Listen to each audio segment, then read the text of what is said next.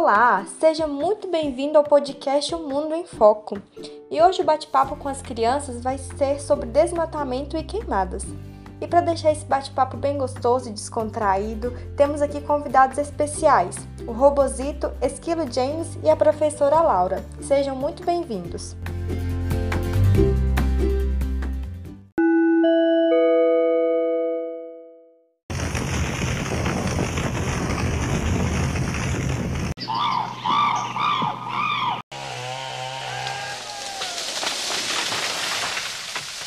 Olá, criançada!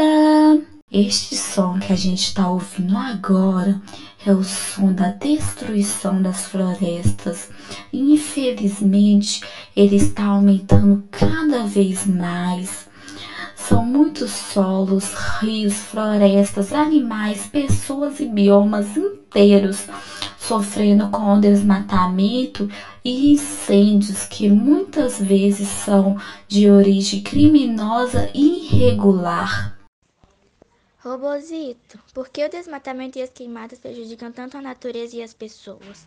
O nosso amigo Esquilo James pode responder essa pergunta muito bem. Toda vez que uma área tem sua vegetação nativa cortada ou queimada, todos que estão ali sentem um impacto o solo fica prejudicado, os animais perdem seu lar e muitas das vezes a vida, além de atrapalhar o equilíbrio ecológico da região, pois interfere na cadeia alimentar.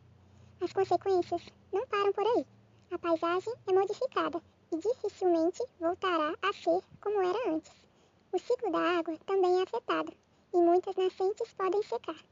Vocês, humanos, também sofrem com isso, pois as temperaturas do planeta têm mudado o clima tem ficado irregular e o aquecimento global é ainda mais intensificado. Mas é tão ruim, por que isso acontece? O processo de desmatamento foi iniciado pela necessidade de se ter matérias-primas para a produção de diferentes elementos de uso do cotidiano, como por exemplo os móveis, papéis, materiais de construção, dentre outros.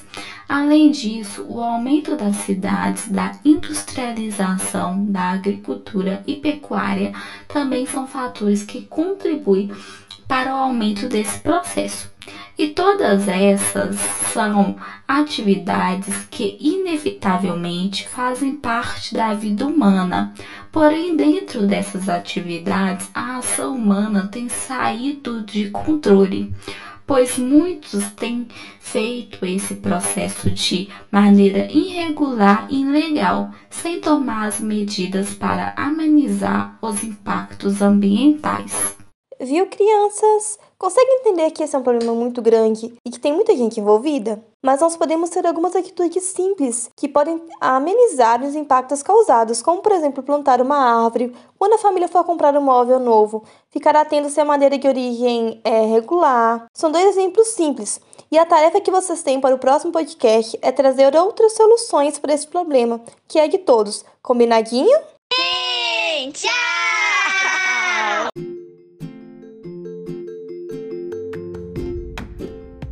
Infelizmente, nosso podcast chegou ao fim. Com certeza é preciso ter mais espaço para discutir esse assunto tão importante.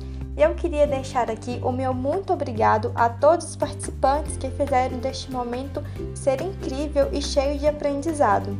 E obrigada a você que nos ouviu até agora. Até o próximo!